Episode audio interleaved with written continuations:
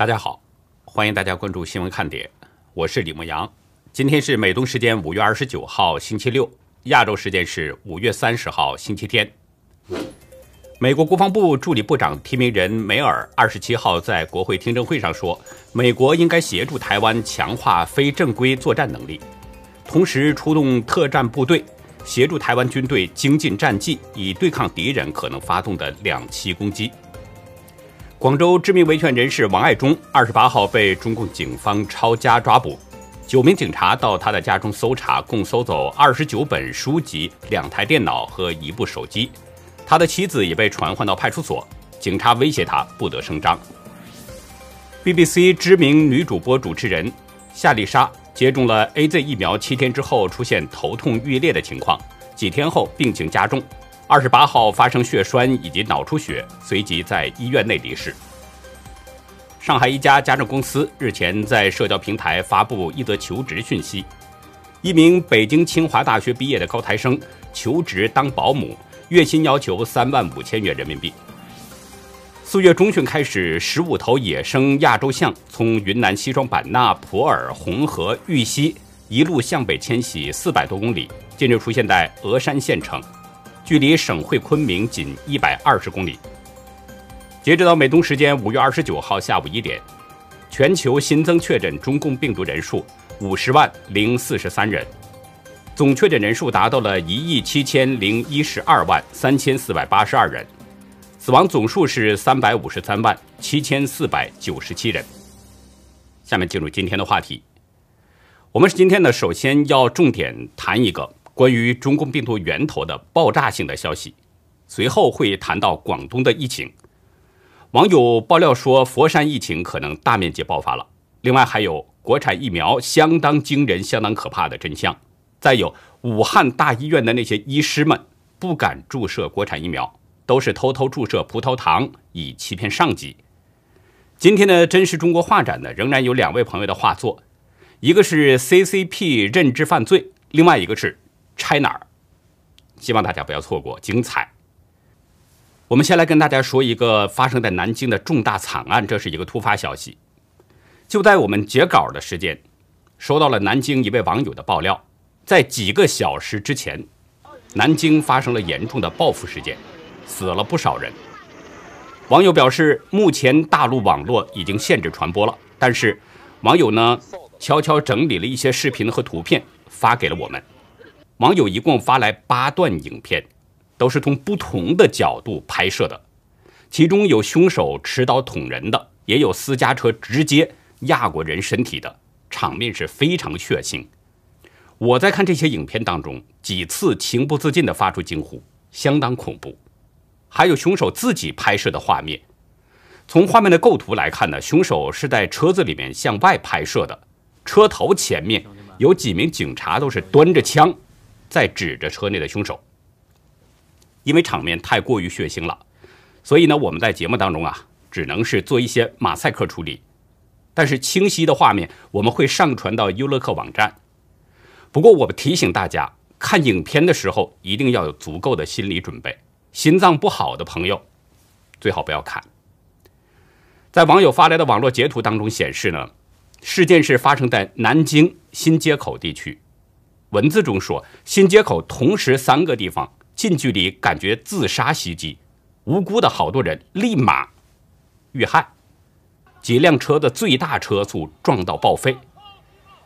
当地的警方随后发出了一份通报，这个通报呢，其中表示说，在二十九号晚上九点四十五分左右，秦淮区金銮巷有一个男子驾车撞人并持刀捅人。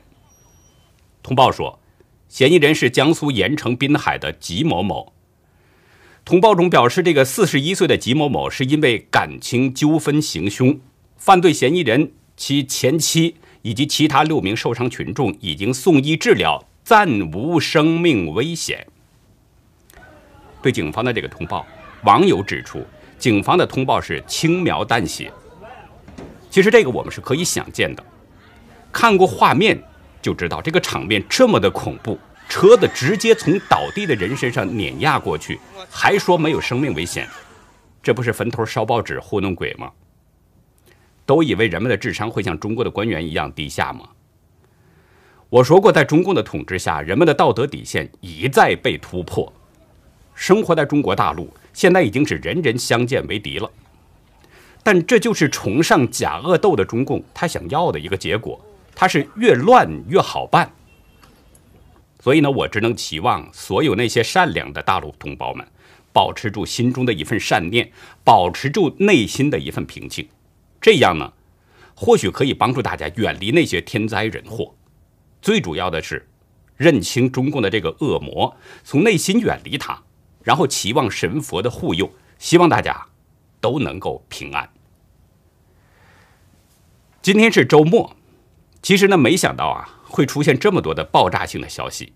那我这里要跟大家说的这个爆炸性的消息呢，是来自英国的老牌媒体《每日邮报》这家网站昨天晚上独家披露，两位顶级科学家研究发现，中共病毒源头是来自中国武汉的病毒实验室。更重要的是。这两位科学家发现，中共的科学家采取了逆向工程进行掩盖，使它看上去更像是从蝙蝠自然进化而来的。两位科学家呢，分别是英国的教授安格斯·达格利什和挪威科学家比尔格·索伦孙博士。他们共同撰写的研究论文将在《生物物理学发现季刊》上发表。《每日邮报》呢是独家获得了这篇二十二页的论文。并且撰写了文章，文章的网址我放在了文字稿当中，大家可以有兴趣的话呢，可以去看一看。达格利什是伦敦圣乔治大学的肿瘤学教授，他突破性的研制出了世界上第一个有效的艾滋病毒疫苗。他研制的这个艾滋病毒疫苗用在那些已经确诊的肿瘤患者身上，使他们成功停止用药长达几个月。索伦森博士呢是一位病毒学家，他是免疫制药公司的董事长。这家公司研制出一种名叫“生物真空幺九”的冠状病毒疫苗。达格利什教授也拥有这家公司的一些股权。这两位科学家在论文中表示，他们这项爆炸性的发现不是现在才发现。一年前，他们就已经发现并且掌握了中共科学家进行逆向工程的表面证据。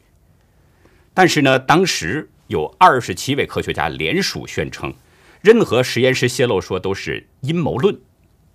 这个阴谋论的大棒之下，两位科学家的爆炸性的发现根本不被学术界接受，主要的专业期刊《柳叶刀》和《自然》杂志也拒绝发表他们的论文，甚至当时英国的军情六处处长。理查德·迪尔洛夫，他还公开表示，应该对这两位科学家的理论进行调查，指称他们的这个想法呢是假新闻。但是现在，病毒源自实验室的观点被越来越多的人关注了，甚至逐渐成了主流。先是《华尔街日报》发现了一份没有披露的情报报告，指称武汉病毒研究所有几名研究人员在2019年11月就感染了病毒，并且住院治疗。随后，拜登下令要求情报界重新检查病毒的起源，包括实验室事故理论。特别是美国的安东尼·福西这位博士承认，美国国立卫生研究院曾经资助武汉病毒研究所进行功能获得研究。功能获得研究，我们说过，这是一个争议很大的做法，它涉及到改变病毒或者是病原体，以研究那些新疾病的发展及传播。如果对自然病毒进行修改的话，将更具有传染性。在二零一四年的时候，奥巴马政府呢已经暂停了对这种研究的资助。可是三年后，美国国家卫生院推翻了这项规定。这些动向，顶尖的学者、政治家和媒体终于是大跌眼镜，开始考虑病毒从实验室泄露的可能性，并且研究对人类的潜在影响。这增加了达格利什和索伦森两位科学家的信心。于是呢，他们再次撰写了一项新的研究，指出正在全球肆虐的中共病毒没有可靠的自然祖先，怀疑这个病毒是通过实验室操纵产生的。《每日邮报》认为，这份准备在未来几天发表的研究论文将在科学界会引起轰动。在论文中，两位科学家描述了他们长达几个月的法医分析，并且回顾了2002到2019年在武汉实验室进行的实验。通过挖掘期刊和数据库档案资料，达格利什和索伦森整理出了中共科学家与某些美国的大学合作研究，建立了制造冠状病毒的工具。许多工作集中在有争议的功能获得研究上。达格利什和索伦森发现，有这么一个明显的迹象，在 COVID-19 就是中共病毒的这个刺突上，发现了四个氨基酸。在接受《每日邮报》的独家专访中，索伦森博士说：“啊，这些氨基酸都带有正电荷，这会使病毒像磁铁一样紧紧吸附在人体细胞的负电荷部分，因此更具有传染性。”索伦森博士指出。因为像磁铁一样带正电的这个氨基酸会相互排斥，所以在自然存在的生物体中很少能连续发现三个，而连续四个氨基酸，他说是极其不可能的。达格利什教授也表示，物理定律意味着你不可能有四个带正电的氨基酸在一起。他肯定地告诉《每日邮报》，得到这种情况的唯一途径是人为制造。两位科学家在新论文中强调，中共病毒的这些特征是独特的指纹，表明是有目的的操控，而且它是自然过程的结果的可能性很小。两位科学家还特别指出，一个自然的病毒大流行过程中会逐渐的变异，并且更具有传染性，不过呢，它的致命性会更低。这也是许多人对中共病毒大流行所期望的，但是。这似乎并没有发现。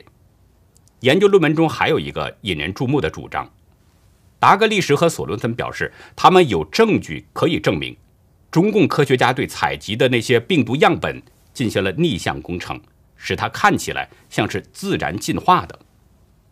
两位科学家表示，科学界经过多年收集记录，组建了基因数据库，但是2020年初。数据库突然出现一系列新的毒株，而这些新毒株的发现主要是以中共的科学家为主。达格利什和索伦森认为，已经有逆向工程的病毒产生了。他们对《每日邮报》说，中共科学家已经改变了病毒，然后试图让它出现在几年前的序列中。在论文中，两位科学家还指出，武汉 P 四实验室故意破坏。隐瞒和涂改数据，虽然有希望分享自己知识的中国科学家，但是他们没有办法做到这一点，或者是已经消失了。论文中写道：“看来保存的病毒材料和相关的信息已经被销毁，因此我们面临着巨大的数据空白，可能永远无法弥补。”论文中还指出，在2020年1月后冒出的那些病毒株是不可信的。在过去的一年，我们拥有2020年初在中国进行逆向工程的初步证据。索伦森相信，中共病毒是从武汉 P 四病毒实验室的低安全区逃离的。他说：“我们已经看到了实验室的泄漏，知道它正在发生。从我们看到的、已经的看到的那些报告中，我们也知道冠状病毒是在生物安全二级或三级实验室进行的。”索伦森博士反问：“如果中共的科学家在这样的实验室中做功能获得，你会期待什么？”两位世界顶尖科学家的研究和发现的确具有爆炸性，这更加令人期待美英两国对病毒源头追查的结论。在拜登命令情报部门九十天内向他报告溯源调查结果之后，《每日电讯报》在昨天报道。有匿名的英国政府高级官员证实，英国的情报机构正在帮助美国调查疫情源头。美英两国合作追查毒源，相信会使调查有更多的进展。如果美英调查同样得出病毒实验室泄露的结论，将会是对中共一次强力的，甚至是致命的打击。随后，我们可能就会看到一种局面：世界各国将会联合向中共要说法。那个时候，我们看中共还往哪儿逃？清算中共的好戏，其实现在已经开始了。也应该清算中共的罪恶了，因为当初掩盖疫情真相，使整个世界都遭到了病毒的强害，包括中国大陆。有网友向我爆料，广东佛山可能已经是大面积爆发了。在今天上午十点五十分，也就是当地时间今天晚上十点五十分，一位广东佛山市的网友向我爆料说，佛山市禅城区开始大面积封村封区，全员进行核酸检测隔离，学校被勒令停课，只能进行网上上课。网友介绍，现在学校呢不允许再点外卖了。学校老师发出消息，如果在五月二十九号前没有离开学校的学生。就不能离开学校了，每天晚上都要被量体温。网友说，就跟在监狱里一样。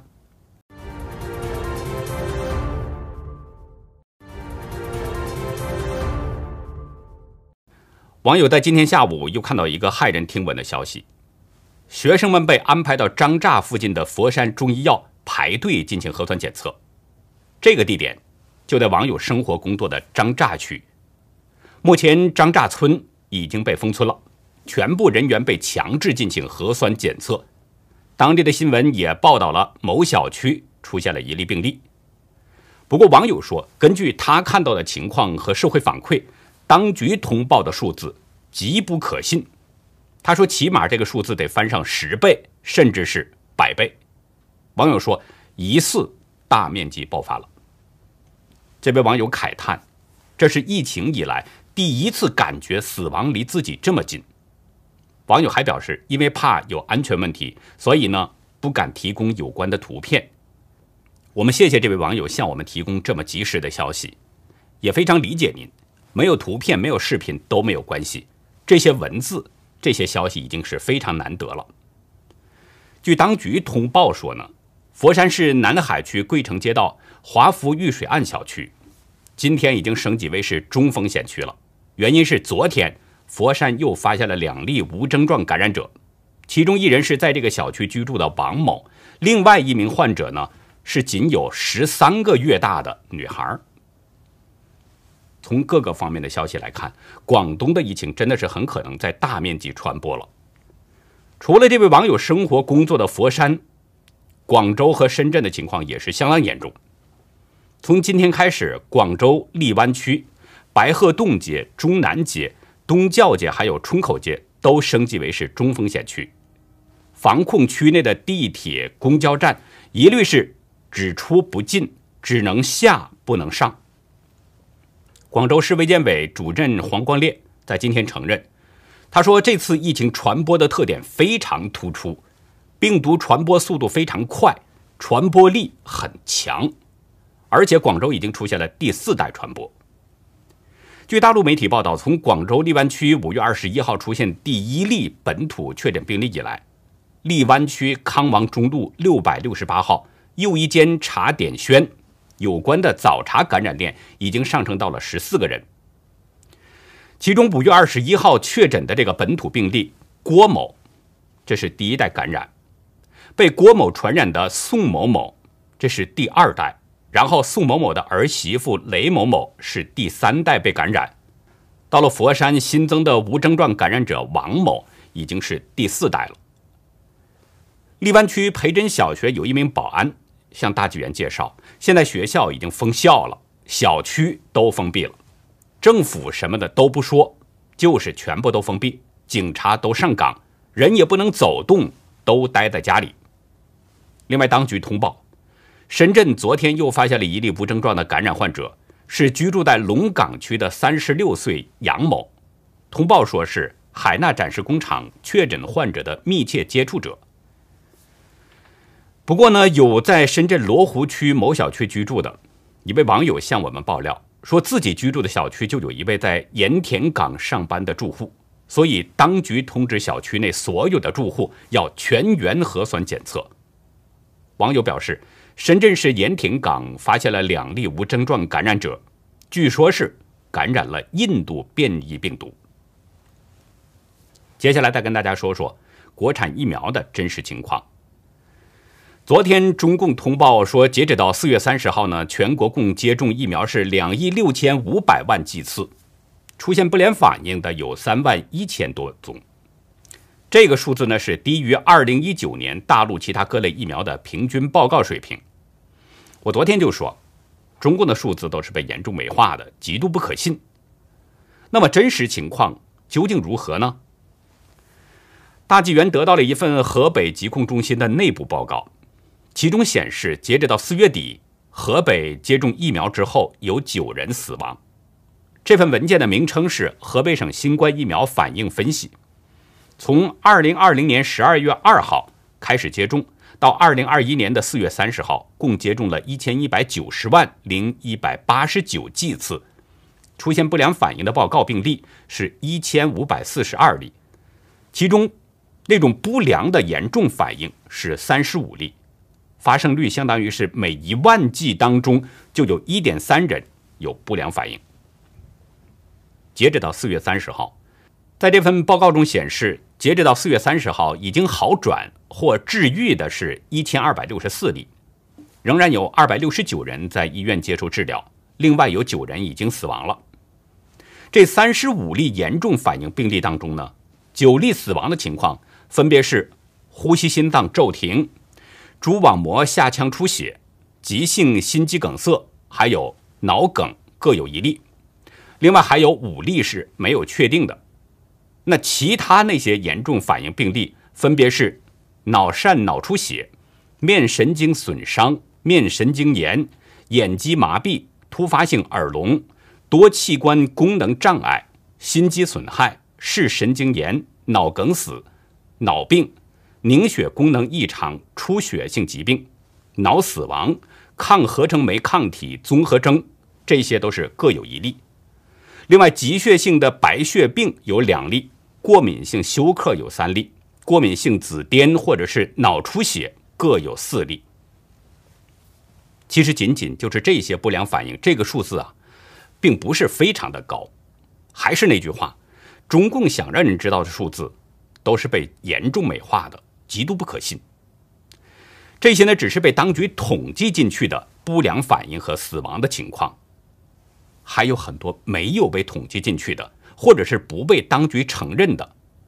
因为案例太多，我们列举不过来，这里只跟大家举两个简单例子。一个是啊，有一位河北民众在四月底打了第二针疫苗，当时观察半个小时没有发现异常。但是隔天，突然出现胸痛，伴随着左上肢麻木，随后紧急送去医院救治，差不多两周才出院。大纪元记者在调查中发现，这名患者没有购买医疗保险，所以近两万元人民币都是自己垫付的。治疗医生也没说怎么办，现在是不是有什么后遗症也不清楚。院方已经让患者出院了。当地的疾控中心说呢。等上面处理，不过至今没有任何回音。患者和患者家属表示不知道该找谁来处理，只表示自己接种的第一针是北京生物的，第二针是科兴疫苗。另外一位也是河北的民众，来自河北涉县。这位民众四月一号接种了第一针疫苗，随后就出现了咳嗽、流鼻涕等症状。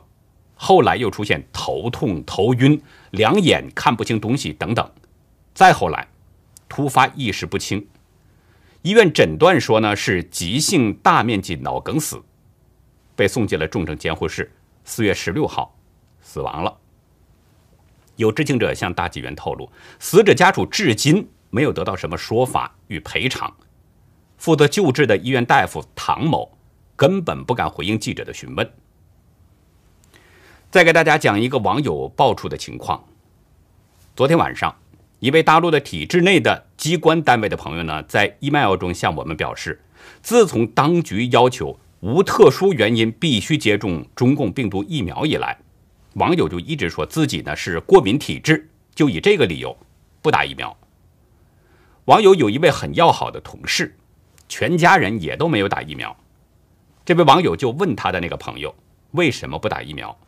那个朋友接下来就讲了一个外界根本想不到的情况。